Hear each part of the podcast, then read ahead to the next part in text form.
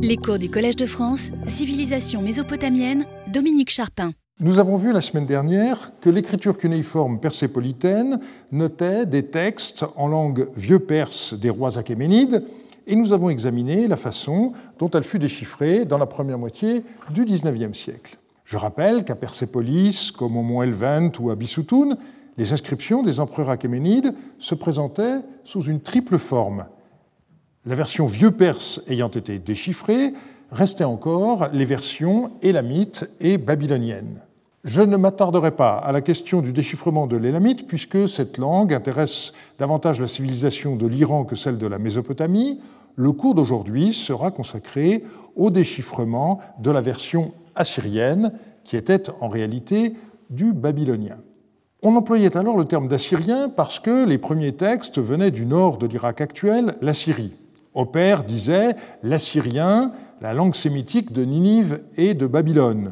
Nous distinguons aujourd'hui entre assyrien et babylonien, deux variantes d'une langue que les Mésopotamiens eux-mêmes appelaient acadien. Nous y reviendrons la semaine prochaine. Le récit traditionnel du déchiffrement de la version babylonienne, notamment celui de Budge, donne le premier rôle à Rawlinson.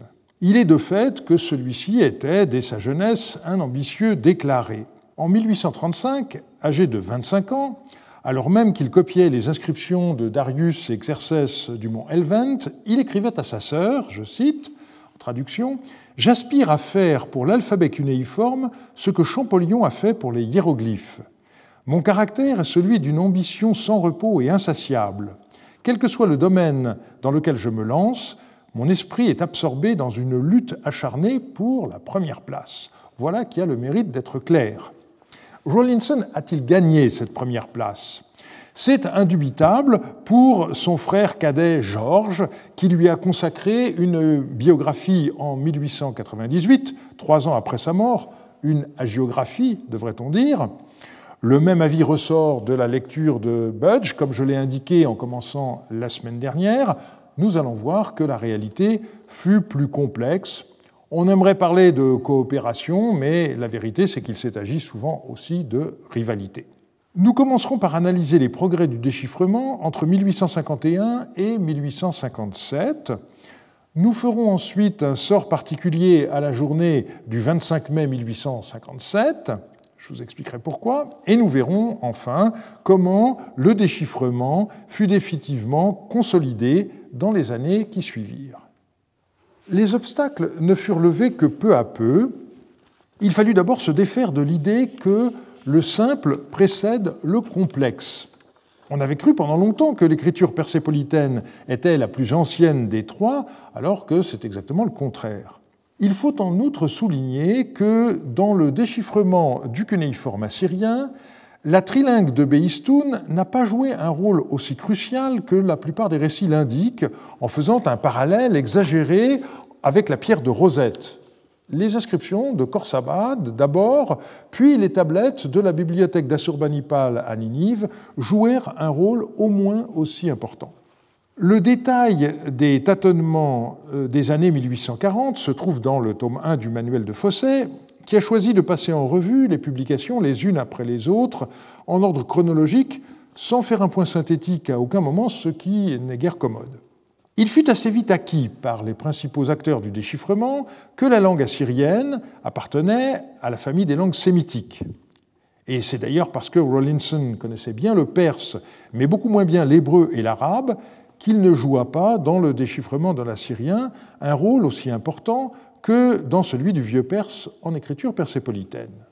En ce qui concerne le système de l'écriture cunéiforme, utilisé pour noter l'assyrien, bien différente de celle qui servait au vieux perse, disons pour résumer que peu à peu, notamment grâce à l'étude des noms propres, s'imposèrent deux principes.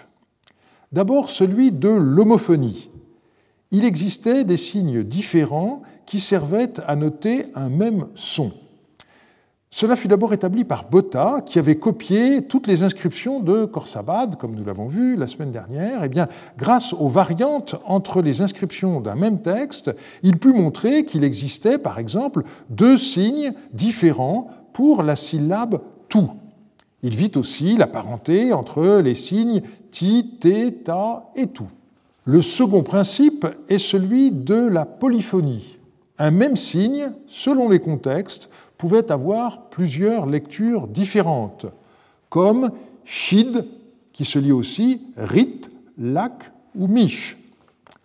On a aussi des signes lourds, comme tsir, équivalent à deux signes légers successifs, tsi plus ir.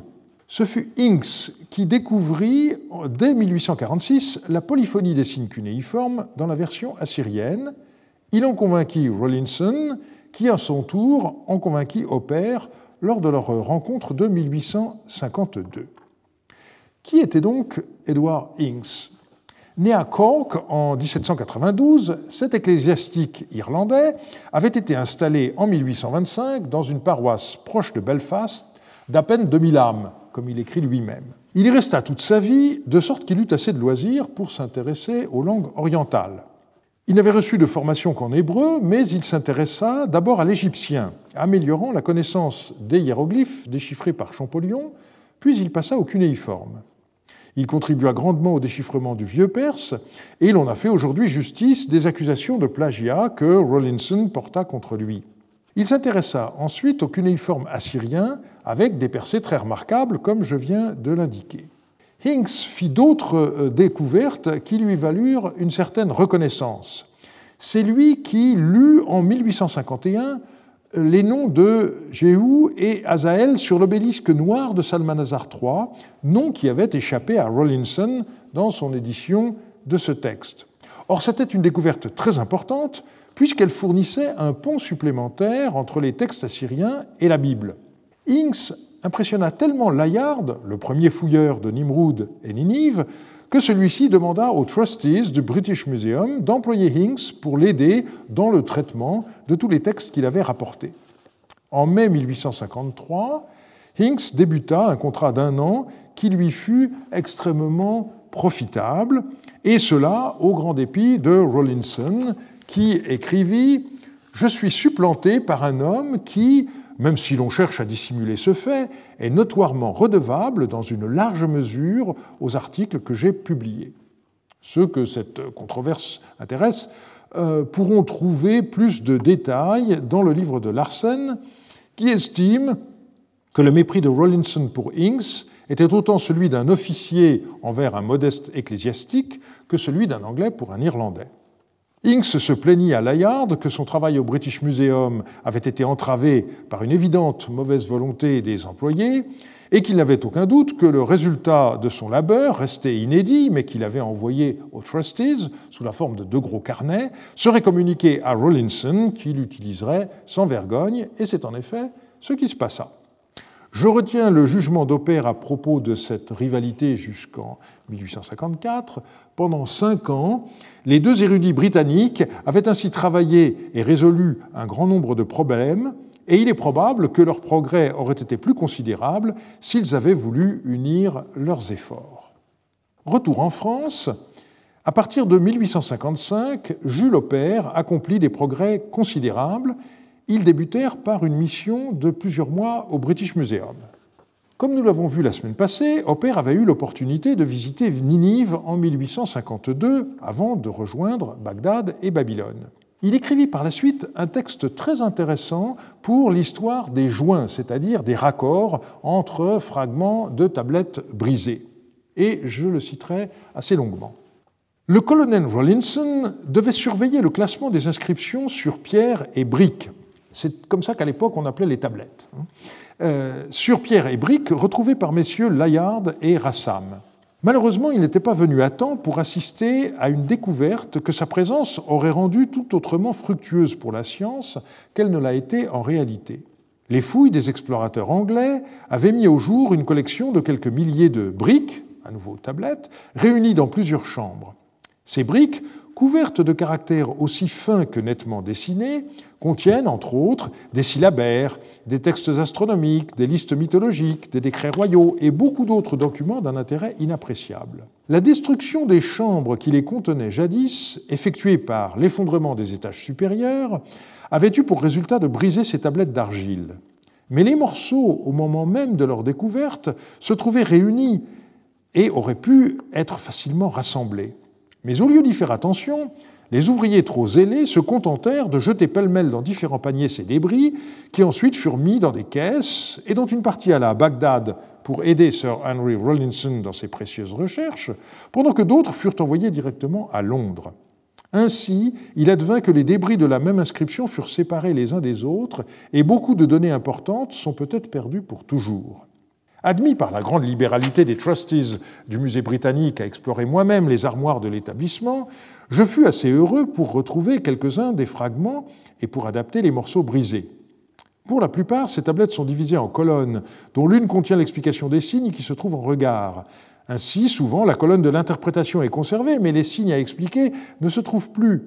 D'autre part, on voit fréquemment que la tablette contenait l'explication à l'aide de caractères phonétiques d'un groupe fort important, mais on est très désappointé de ne plus posséder l'interprétation qu'il serait si nécessaire de connaître. J'ai pu reconstituer par un hasard heureux, quelquefois après plusieurs semaines de recherche, des tablettes très importantes dont les morceaux avaient déjà été photographiés séparément. Tout ce désordre n'aurait pas eu lieu si un homme intelligent avait cherché d'abord à ramasser et à réunir les débris des inscriptions brisées. Cette condamnation d'un travail de terrain trop hâtif, pour combien d'autres découvertes épigraphiques euh, est-elle valable? Mais je crois que c'est la première fois qu'une observation de ce style a été euh, mise par écrit, donc en 1858. Les travaux d'Opère sur les tablettes du British Museum semble avoir été également favorisé par sa myopie, dont l'intérêt pour le déchiffrement avait été souligné par Fresnel, le chef de la mission, qui se plaignait toutefois qu'elle lui, euh, la direction de tout travail de terrain. Une autre qualité a été soulignée par Aussoulier dans la nécrologie d'Opère qu'il écrivit en 1906. Ayant indiqué que dans ses études secondaires, Opère se fit surtout remarquer par, je cite, son goût pour les mathématiques et pour les longs calculs de l'astronomie, il ajoutait il garda toute sa vie le goût des mathématiques, se montrant tout aussi fier des courts articles et notes qu'il insérait dans les comptes rendus de l'Académie des sciences que de ses mémoires d'assyriologie.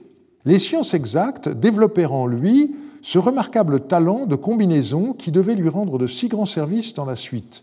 Elles habituèrent son esprit aux solutions nettes et aux visions claires. Elles eurent en somme l'influence la plus profonde sur sa formation intellectuelle.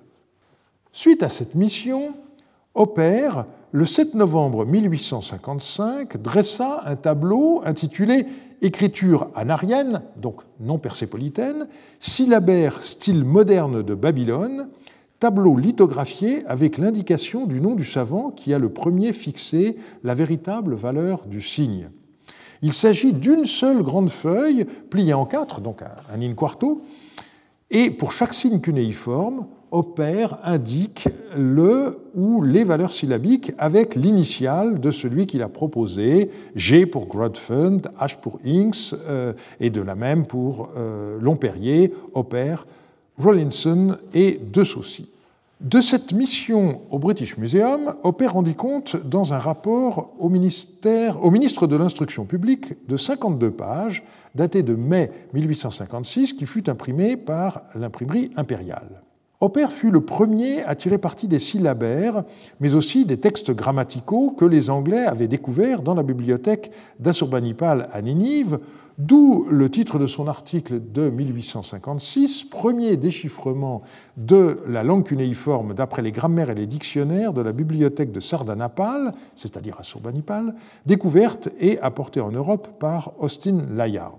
Cet article, publié en trois parties dans les Annales de philosophie chrétienne de 1856, ne fait en réalité que reproduire le rapport adressé au ministre, ce que n'indiquent pas les auteurs travaillant de deuxième main, et c'est la numérisation des Annales de philosophie chrétienne par l'Académie de Bavière qui me permet cette mise au point. Dans ce texte, Opère revient sur les acquis des dernières années, mais surtout, il explique un phénomène qui avait été indubitablement établi par Inks et confirmé par Rawlinson, à savoir la polyphonie des signes cunéiformes. On doit dire qu'au même moment, Inks travaillait lui aussi en partie sur les mêmes tablettes, notamment la série dite Anna Ittishu, et il découvrit indépendamment une partie des mêmes éléments qu'Opère, mais il ne publia pas ses découvertes comme on l'a vu. Le rapport euh, d'Opère est par ailleurs extraordinaire par les avancées qu'il y fait sur les origines mêmes de l'écriture cunéiforme. Il mit en effet en évidence la pictographie des origines.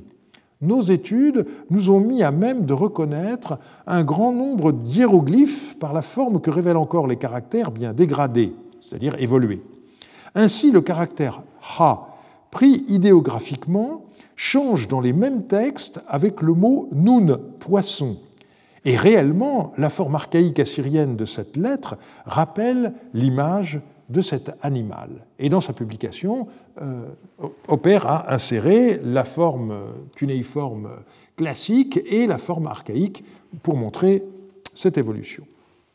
En février 1857, Opère publia de manière complète l'inscription de Nabucodonosor II relative au temple de Nabu de Borsippa.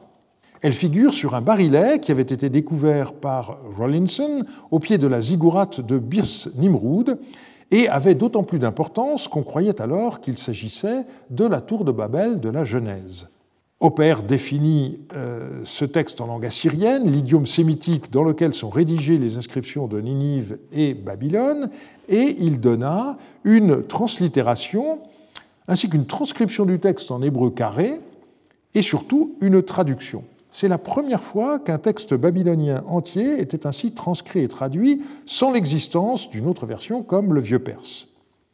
Opère indiquait dans ce travail que les bases sur lesquelles reposaient sa lecture et son interprétation étaient exposées dans un ouvrage dont il espérait la publication prochaine. Nous y reviendrons dans la troisième partie. Nous arrivons maintenant à une date généralement retenue comme symbolisant le succès du déchiffrement de l'assyrien, à savoir le 25 mai 1857. Le début de cette histoire n'est pas très glorieux, car il révèle les dessous, pas toujours fair play, de la rivalité qui existait alors sur le terrain entre Anglais et Français. Un accord avait été conclu entre Place et Rollinson lors de leur rencontre fortuite à Samsun fin 1851, mais il ne fut pas, il ne fut pas complètement respecté. Il se trouve en effet que Victor Place, quoique occupé par ses fouilles de Khorsabad, avait compris tout l'intérêt de Kalat Shargat, c'est-à-dire Achour, site déjà brièvement exploré par Layard. Et Place, souhaitant y fouiller, y avait installé un gardien. Mais celui-ci fut chassé par un personnage que j'ai déjà mentionné, Hormuzd Rassam. Celui-ci a généralement mauvaise réputation, étant accusé d'avoir pillé plus que fouillé, Julian Reed a dressé de lui un portrait beaucoup plus juste et équilibré d'un homme euh, qui a servi de pont entre son pays et l'Angleterre victorienne, qui lui a dû beaucoup et lui a peu rendu. Ces deux portraits de Rassam, faits par le même peintre, montrent les deux faces du même homme, l'oriental et le britannique. Il est né en 1826 dans une famille chrétienne de Mossoul d'obédience chaldéenne. Son oncle était vice-consul britannique et lorsque Layard commença ses fouilles à Nimrud, il remarqua vite le jeune homme d'une vingtaine d'années. Rassam, converti au protestantisme, vouait une admiration sans borne pour l'Angleterre et prit naturellement le parti de ce pays dans la rivalité qui l'opposait à la France, catholique de surcroît. Telle est du moins l'interprétation que donne Julian Reed. Lorsque Layard cessa de fouiller, il revint à Rawlinson, consul à Bagdad, de poursuivre les recherches à Ninive. Mais Rawlinson n'avait aucune expérience de la fouille et le British Museum embaucha donc Rassam comme agent de terrain. Le désaccord entre Rassam et Place portait sur les droits que la France se réservait sur la partie nord de Kuyunjik, donc le tel principal de Ninive, et que Rawlinson, droit que Rawlinson avait reconnu en 1851. Considérant que les Français n'y faisaient rien, Rassam passa outre et c'est ainsi qu'il découvrit en 1852 le palais nord d'Assurbanipal. Il envoya à Londres non seulement les célèbres bas-reliefs de la chasse au lion, gloire du musée britannique, mais aussi de nombreuses tablettes. L'autre point de désaccord portait sur Kalat Shergat, donc la ville d'Achour. Rassam y envoya en 1853 une équipe d'ouvriers, et c'est ainsi que furent découverts aux angles du temple d'Anu Haddad des prismes en argile inscrits avec les annales du roi médio-assyrien Teglat-Phalazar Ier, un premier exemplaire incomplet ayant déjà été découvert par Layard en 1847. Arrivé au British Museum, ces prismes retinrent l'attention de Rawlinson qui en, qui en fit préparer la copie par Edwin Norris. Né en 1795, Norris était un linguiste aux intérêts variés, puisqu'il a travaillé euh, sur une langue africaine ou encore sur un dialecte celte, mais il s'est aussi beaucoup consacré au déchiffrement du cunéiforme et il était en 1857 secrétaire de la Royal Asiatic Society. Selon la technique courante euh, de la lithographie, la copie de Norris fut imprimée et Rawlinson en communiqua une épreuve à Talbot. Nous n'avons pas encore parlé de celui-ci. Il est surtout connu comme un des inventeurs de la photographie. C'était un mathématicien de formation et il s'intéressa également activement au déchiffrement du cunéiforme. Talbot, ayant reçu la copie de Norris, lui en adressa sous pli cacheté sa traduction de l'inscription le 17 mars 1857. Il lui suggéra en outre de transmettre sa copie à deux ou trois autres savants qui devraient travailler indépendamment, de façon que la confrontation entre les différentes versions permette d'établir définitivement que le déchiffrement de l'assyrien était assuré. Norris demanda donc à Hinks et Rawlinson de travailler sur ce texte. Il se trouve qu'Opère était en Angleterre à ce moment-là et on le pria donc également de participer à ce test. Le délai étant fort court, Inks et Hopper ne purent cependant donner une traduction complète de l'inscription qui comptait plus de 800 lignes. Le 25 mai 1857, une commission examina les quatre traductions et les déclara suffisamment concordantes pour que l'acadien soit considéré comme définitivement déchiffré. Il faut ici signaler que la très grande proximité des traductions de Rawlinson et de Inks suscita par la suite des doutes, et certains n'ont pas hésité à parler de plagiat de la part de Rawlinson, qui aurait eu communication de la traduction de Inks par l'intermédiaire d'un des membres du comité.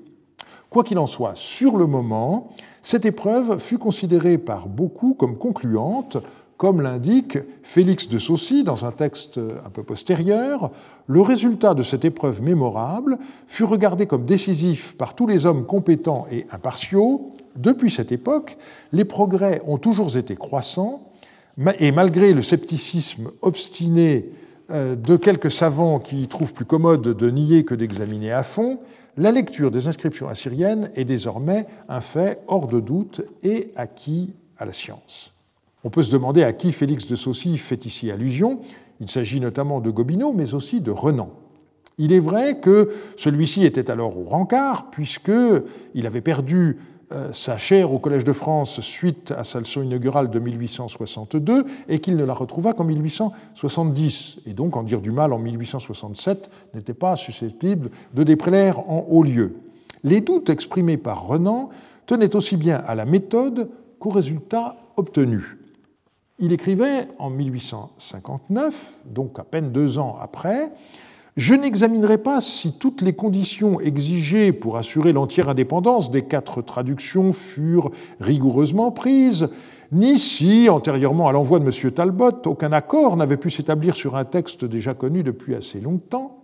Les coïncidences sont réelles, mais les différences sont plus nombreuses encore, elle suppose, ce me semble, que dans les deux tiers ou les trois quarts des cas, les interprètes ont lu différemment.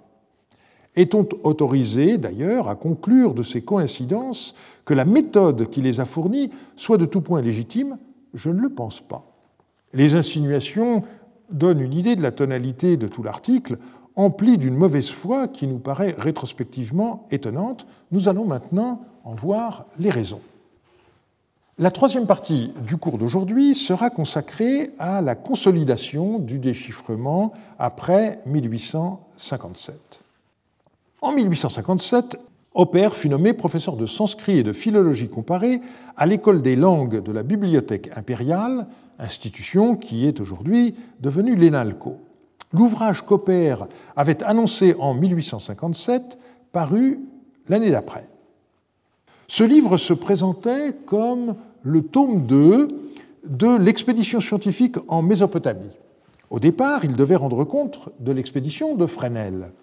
Mais comme nous l'avons vu la semaine passée, les objets découverts avaient été engloutis dans le Tigre lors du naufrage de mai 1855, avec une partie de ceux trouvés par les fouilleurs de Khorsabad, et Fresnel était mort peu après à Bagdad. De sorte qu'Opère publia tout d'abord le tome 2, intitulé Déchiffrement des inscriptions cunéiformes il y donna pour la première fois, de manière systématique, les règles qui permettent de lire une inscription cunéiforme avec les différentes valeurs de chacun des signes de cette écriture complexe.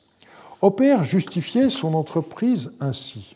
Admis en mai 1856 à l'honneur de lire devant l'Académie des inscriptions et belles-lettres un travail sur les inscriptions cunéiformes, je compris, guidé par les lumières de l'illustre compagnie, comme par les objections en partie justifiées des bases du déchiffrement que j'y rencontrais, qu'il ne s'agissait pas de l'interprétation de quelques textes, mais que j'avais tout d'abord à résoudre la question fondamentale, non seulement de l'application plus ou moins juste du système, mais de la solidité même des bases du déchiffrement. Nous en sommes réduits à des conjectures sur les remarques qui furent alors faites à Opère, celui-ci soulignait lui-même que deux difficultés se présentaient, le déchiffrement des caractères en eux-mêmes et l'interprétation linguistique des textes. Il divisa son ouvrage en trois parties. Dans, le premier livre, avec beaucoup de pédagogie, Opère expliqua comment, grâce au nom propre des inscriptions perses trilingues, on parvint à établir la valeur phonétique de nombreux signes cunéiformes. Il ne cacha pas sa dette à l'égard de Hinks, le premier à avoir compris que les signes pouvaient avoir une valeur syllabique. Il établit systématiquement leur lecture en distinguant les syllabes ouvertes, ma, mi, mou, et les syllabes fermées, h, ish, ouch, selon qu'elles commencent ou qu'elles finissent par une consonne. Opère compris aussi l'indistinction des consonnes sourdes et sonores en position finale, donc pas de distinction dans l'écriture entre les signes at et ad, it et id, ou encore ap et ab, etc. Et surtout, il comprit qu'à côté de la séquence ra plus h, on pouvait avoir un seul signe à lire rach, ce qu'il nomme une syllabe complexe. Opère déduit aussi la valeur de certains signes de ce qu'il appelle la nécessité philologique, en utilisant des tablettes de Ninive à contenu grammatical qui donnent des formes diverses d'un même verbe. J'ai déjà fait allusion à la série Anaïtichou qui lui rendit bien des services. Bien entendu, cela n'était possible qu'en considérant l'assyrien comme une langue sémitique et en recourant constamment au comparatisme avec l'hébreu et l'arabe. Le déchiffrement de l'écriture reposait sur ce point de départ philologique. Opère put également démontrer le caractère idéographique de certains signes, parfois pourvus de compléments phonétiques. Passant à un degré supplémentaire de difficulté, il exposait que certains signes ont plusieurs lectures possibles selon le contexte, mettant ainsi en évidence le caractère polyphénique de l'écriture cunéiforme, qui en est la principale difficulté pour le débutant. J'en ai déjà parlé.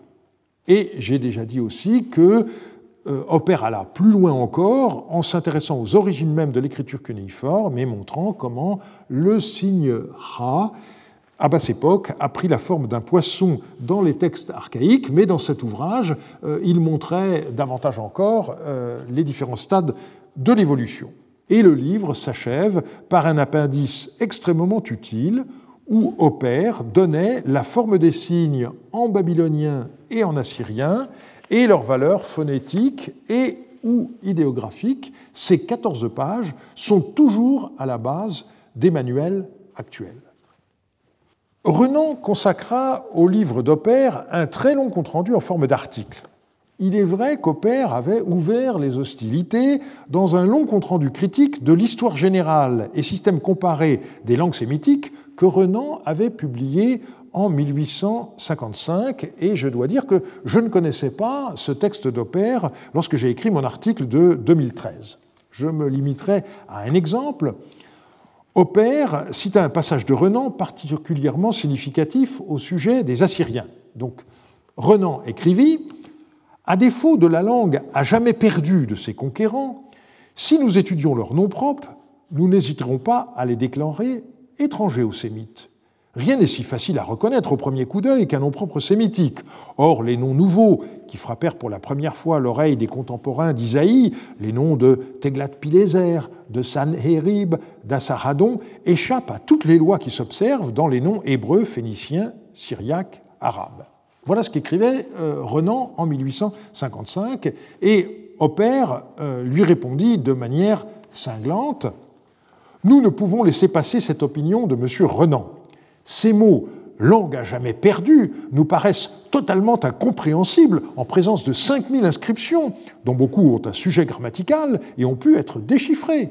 La langue assyrienne n'est pas à jamais perdue, elle est retrouvée. Et cette langue retrouvée est de plus sémitique. C'est un fait que nous n'avons pas approuvé ici. Il est du reste démontré pour tout le monde aujourd'hui. Et M. Renan lui-même, nous n'en doutons pas, ne sera plus disposé à le contester. Or, Renan s'est obstiné à nier le caractère sémitique de la langue assyrienne pendant des années. Dans trois livraisons du Journal des savants de 1859, Renan publia pas moins de 47 pages de remarques à l'ouvrage d'Opère de 1858. À vrai dire, le ton même de ces articles alerta les rédacteurs du Journal des savants qui semblent avoir demandé à Renan de procéder à des modifications. Nous possédons une lettre de Renan à Joseph Naudet où il évoque une conversation à l'Institut avec M. Billot. Je cite cette lettre. J'ai cru pouvoir conclure de quelques observations pleines de finesse qu'il m'a faites vendredi dernier. C'était le moment où l'Académie des inscriptions, euh, des inscriptions et belles lettres se réunissait déjà à l'époque que la conférence voyait quelques inconvénients à l'insertion de mon travail sur les inscriptions cunéiformes. Cependant, la nature particulière du sujet et ma position à l'égard de l'auteur, Opère, m'inspirent quelques embarras.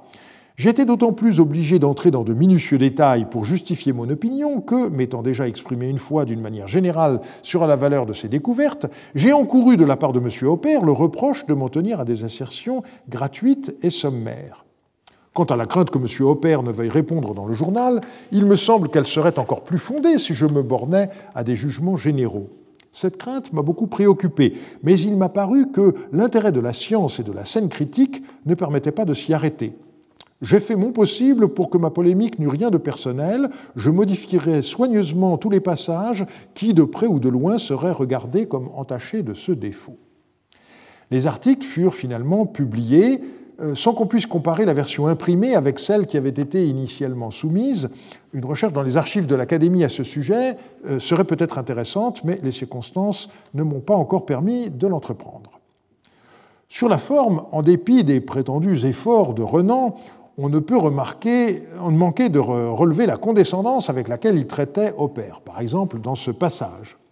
Philologue exercé, quoique moins méthodique qu'on ne pourrait le désirer, versé dans plusieurs langues de la famille indo-européenne et de la famille sémitique, ayant lui-même eu beaucoup de part au progrès des études dont il expose l'histoire et le résultat, M. Hopper était naturellement désigné pour la tâche qu'il a savamment accomplie.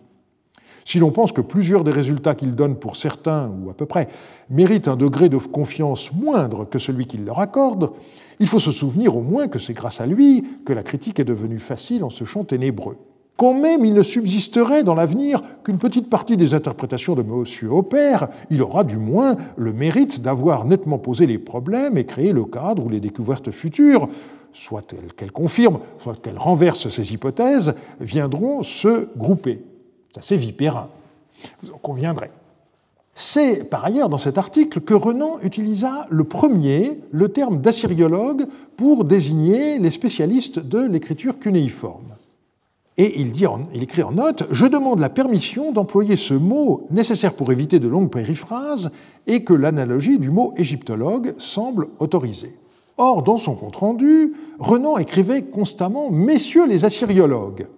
C'était peut-être une façon d'éviter une polémique trop personnelle, mais c'était aussi une manière de diminuer le mérite personnel d'Opère dans le déchiffrement en affectant de considérer ses positions comme le bien commun de la profession.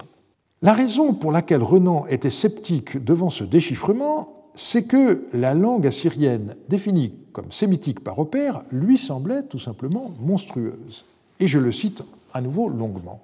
Que l'on examine la langue sémitique qui résulte des lectures de messieurs les assyriologues, indépendamment des procédés par lesquels ils l'obtiennent, on éprouve une perplexité non moindre. Les habitudes de la grammaire générale des langues sémitiques y sont souvent violées. Des particularités qui sont rejetées dans la grammaire sémitique au troisième ou quatrième plan sont ici sur le premier.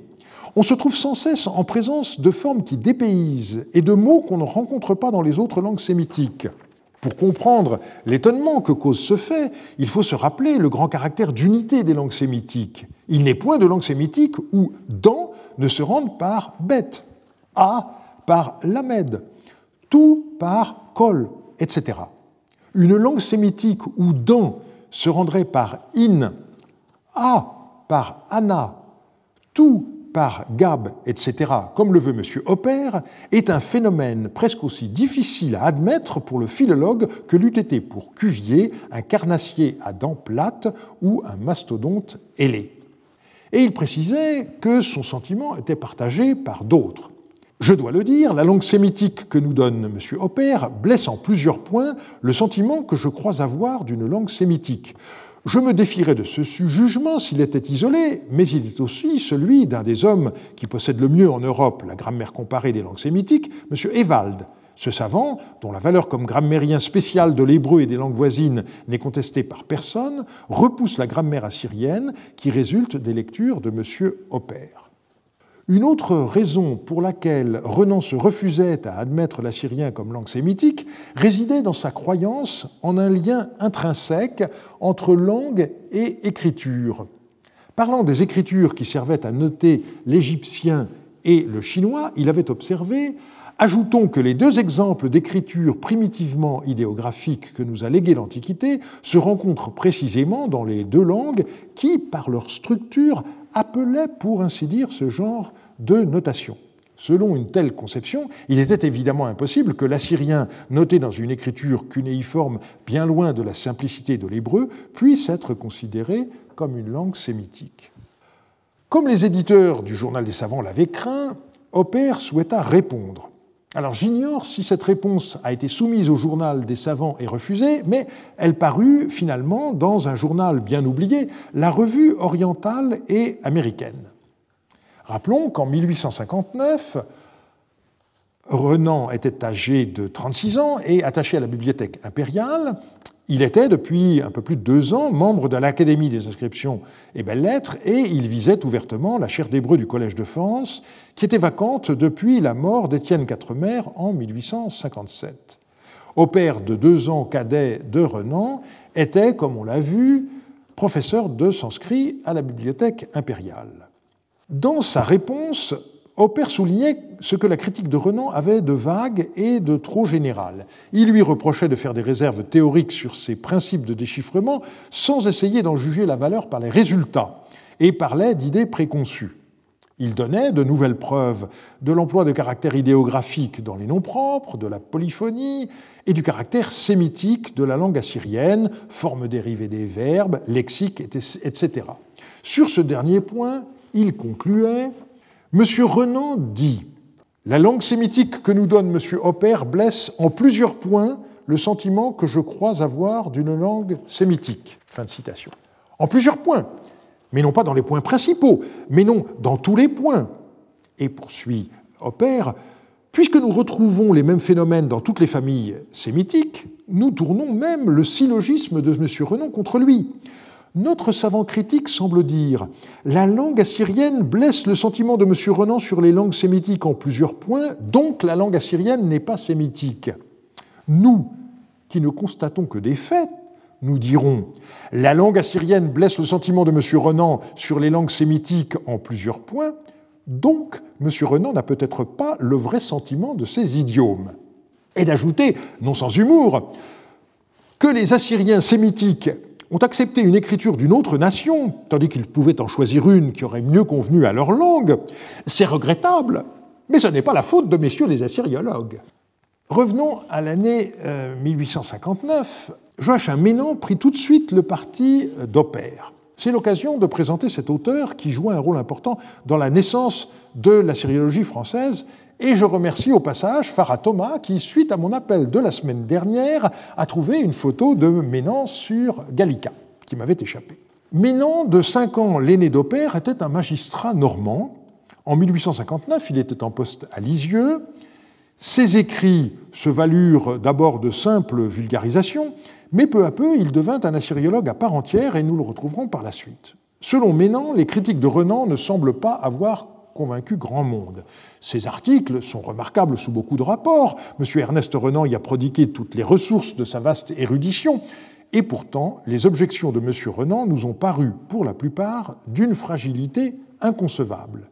Il y a en effet des points sur lesquels on ne discute plus au-delà du Rhin et du Détroit. Autrement dit, pour Ménan, il y a un accord entre les assyriologues de France, d'Allemagne et euh, d'Angleterre. Et quelques années plus tard, Ménan est revenu sur cette controverse de façon encore plus sévère pour Renan.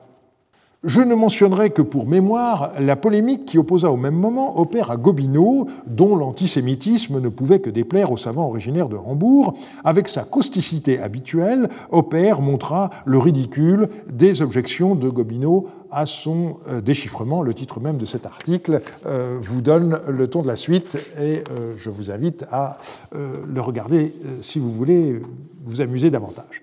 C'est là encore disponible sur la toile. Selon Fosset, l'histoire du déchiffrement finit avec la publication de l'expédition de Mésopotamie. Opère comprit toutefois qu'une simple réponse au compte-rendu de Renan ne suffisait pas.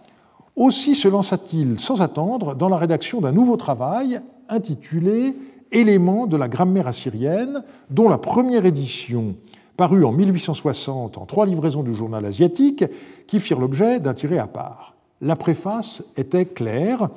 J'ai l'espoir que cet essai convaincra les hommes versés dans les langues sémitiques de l'exactitude du déchiffrement, comme il leur fera entrevoir la méthode rigoureuse appliquée dans l'analyse des formes assyriennes.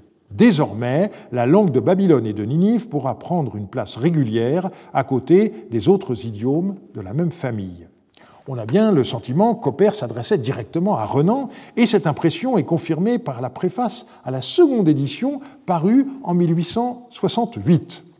Une appréciation plus sévère devrait atteindre ceux qui, sans avoir étudié ces recherches, se bornent encore à en nier les résultats ou à les ignorer avec un superbe dédain. Opère poursuit.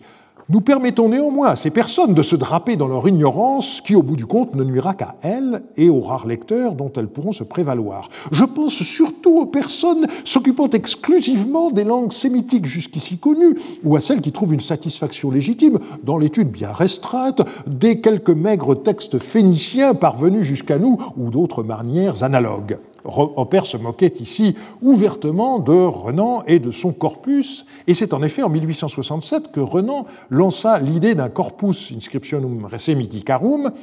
Les huit fascicules publiés de son, vivant, de son vivant ne parurent qu'à partir de 1881, mais l'opération avait été lancée donc un an avant la seconde édition, euh, d'où ce sarcasme euh, d'Opère. La grammaire d'Opère ne passa pas inaperçue puisqu'elle lui valut un prix extrêmement prestigieux qui lui fut remis lors de la séance publique annuelle des cinq académies le jeudi 14 août 1863. L'académie se réunissait à cette époque en plein été. Euh, Opère venait d'avoir tout juste 38 ans, et donc euh, la photo que je présente à l'écran, qui n'est pas datée, euh, est sans doute plus tardive. Je suppose qu'elle a été prise quand Opère est entré à l'Académie, mais c'est seulement en 1881, quand il avait 56 ans. Revenons en 1863, M. Paulin Paris, président, fit un long discours dans lequel il commençait par rappeler l'organisation des cinq académies en un institut de France du temps du Directoire, puis la fondation d'un grand prix biennal par Napoléon III en 1860. Et je le cite, ce prix, suivant les termes du décret, est attribué tour à tour à l'œuvre ou à la découverte la plus propre à honorer ou à servir le pays qui se sera produite pendant les dix dernières années dans l'ordre spécial des travaux que représente chacune des cinq académies et sur la désignation successive de l'Académie française, de l'Académie des inscriptions et belles-lettres et des trois autres académies. Donc c'est un prix euh, biennal, mais comme chaque académie ne le délivre qu'à tour de rôle, euh, en effet, au total, 2 euh, fois 5 font 10.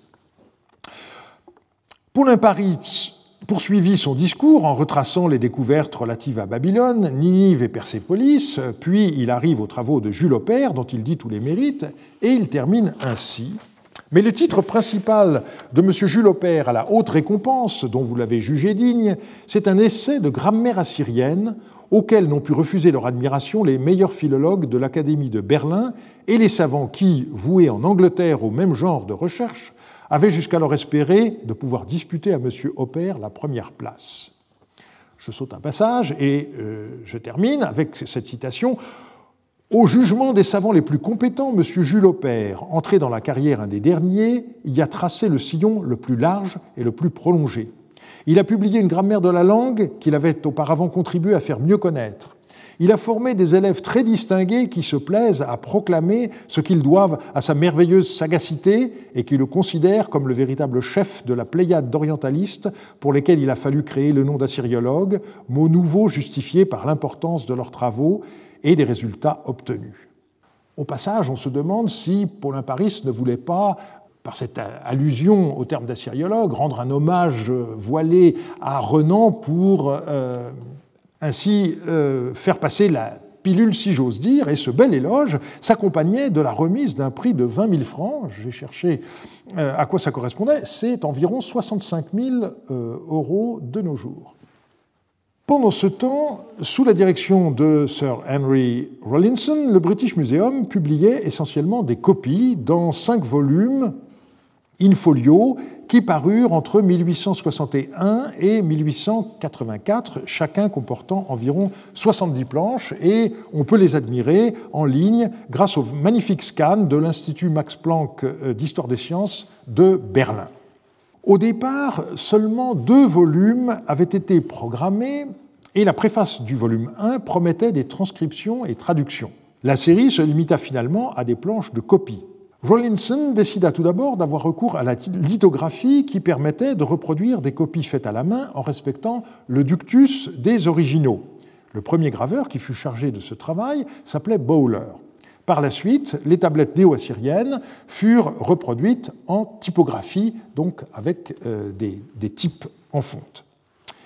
L'implication personnelle de Rawlinson dans ce travail fut en fait limitée car il eut à partir de 1856 une carrière avant tout politique. Et je ne peux m'empêcher de penser qu'il prit ses distances avec la science car il sentit qu'il n'était plus de taille à lutter avec la concurrence. C'est Rawlinson qui opéra la sélection des textes des deux premiers volumes, mais l'essentiel du travail fut effectué par Norris, et même Budge le reconnaît, c'est dire. Le volume 3 est l'œuvre de George Smith et les volumes 4 et 5 de Pinches. Nous reparlerons plus tard de ces assyriologues anglais très productifs. Selon une tradition qui devait durer fort longtemps au British Museum, les planches de copie n'étaient accompagnées que d'un catalogue succinct. On doit euh, mentionner également le fait que Edwin Norris se lança dans la publication du premier dictionnaire de la langue acadienne. Sa mort en 1872 ne lui permit pas d'achever ce travail. On voit que le déchiffrement du cunéiforme fut une entreprise collective. Certains n'ont pu s'empêcher de vouloir évaluer quelle fut la part de chacun. Les Anglais, Budge en tête, ont imposé l'idée que le plus génial était Rawlinson. Plus récemment, un mouvement a réhabilité le rôle que Hinks joua. L'un de ses artisans a été Kevin Cathcart, qui a consacré de nombreux travaux à cette figure oubliée, organisant notamment un colloque pour le bicentenaire de la naissance de Hinks et publiant ensuite sa correspondance et différentes études. Il y a une dizaine d'années, Peter Daniels a souligné que le mépris avec lequel Budge avait traité Inks venait de son chauvinisme, je le cite, et je l'ai déjà dit, euh, il est de fait que Inks était irlandais. Mais Cathcart a donné une des clés de l'oubli dans lequel est tombé Inks, le fait qu'il n'eut pas de système stable de transcription, ce qui rendait dès l'époque très difficile l'accès à ses écrits, car d'une étude à l'autre, euh, il transcrivait de façon différente les mêmes signes. J'ajouterai une considération chronologique. Hinks euh, était né en 1792 et il mourut en 1866, sans doute trop tôt pour une reconnaissance publique. Rawlinson, né en 1810, lui survécut 30 ans, et Hopper, né en 1825, 40 ans. Alors, comment trouver des moyens objectifs de mesurer la part de chacun? Eh bien, Peter Daniels a attiré l'attention sur un texte d'opère bien oublié qui était le compte-rendu euh, de l'ouvrage Assyrische Lesestücke, deuxième édition par Delitzsch, qui est paru dans le, les Göttinger Gelehrte Anzeigen de 1878. Et euh, dans ce compte-rendu, euh, avait donné la liste des valeurs établies par chacun mais sans effectuer de calcul. Donc il, a mis à jour en quelque sorte la grande feuille euh, publiée en 1857 que je vous ai montré euh, tout à l'heure, mais donc on est en 1878. Et à partir de cette liste, eh bien, Peter Daniels a fait le compte et il montre que Hopper créditait Inks de 103 valeurs, Rollinson de seulement 61 et lui-même de 147. Et donc, vous conviendrez que ça n'est pas du chauvinisme de ma part, quoique sixième successeur d'Opère au Collège de France, si je souhaite qu'on rende à Jules Opère ce qui lui revient.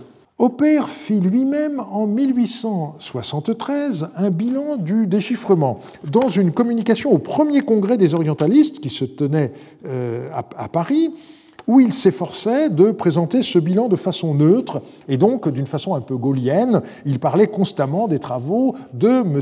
Hopper. On peut trouver euh, ce texte sur Gallica. Le mieux pour finir est de citer plus complètement l'hommage que Rawlinson lui-même fit d'Hopper lors du discours inaugural du deuxième congrès des orientalistes qui se tint à Londres l'année d'après, en 1874, et auquel Hopper participa. Après avoir mentionné les noms de Inks et Norris, décédés respectivement en 1866 et 1872, Rawlinson poursuivait à propos des pionniers. Il y en a encore un parmi nous qui, s'il n'a pas commencé à travailler aussitôt euh, que ses compagnons d'ouvrage anglais, a poursuivi ses recherches avec une énergie, une persévérance et une heureuse audace qui le rendirent vite capable de les dépasser. Je fais allusion au docteur Jules Hopper de Paris.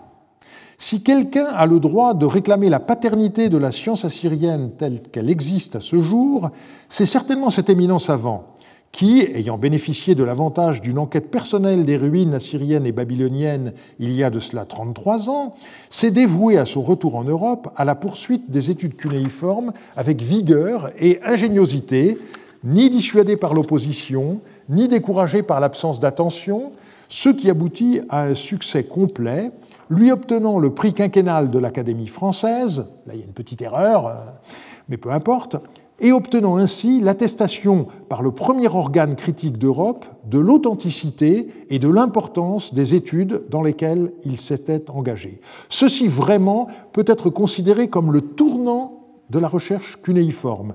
Jusqu'alors, il y avait eu doute et dénigrement. Désormais, la syriologie prit, place, prit sa place à l'intérieur du domaine reconnu de la science orientale et l'étude des inscriptions avança sans discontinuer. Alors on remarque euh, l'habileté de Rollinson. Il s'incline devant son cadet Jules Aubert, qui a définitivement installé la syriologie, grâce à son livre de 1861, sa grammaire, euh, à laquelle il est fait indirectement allusion, mais très clairement. Mais il ne peut s'empêcher de souligner qu'Aubert n'a pas fait partie des pionniers, ce qui est une façon de se réserver ce titre, les deux autres personnes qu'il mentionne, Inks et Norris, n'étant plus de ce monde en 1874. On voit néanmoins que pour Rollinson, le moment clé dans l'histoire de l'assyriologie, ça n'est pas, comme on le trouve écrit la plupart du temps, la séance de la Royal Asiatic Society de 1857, à laquelle il avait pourtant participé, mais la parution de la grammaire d'Opère en 1861. Je terminerai le cours d'aujourd'hui par une annonce je projette euh, d'organiser en 2024 un colloque, ici même au Collège de France, à l'occasion du 150e anniversaire de la création de la chaire de philologie et archéologie assyrienne, à une date qui correspondra à un an près au bicentenaire de la naissance d'Opère, né en 1825. Et je vous remercie de votre attention. Retrouvez tous les contenus du Collège de France sur www.colège-2-france.fr.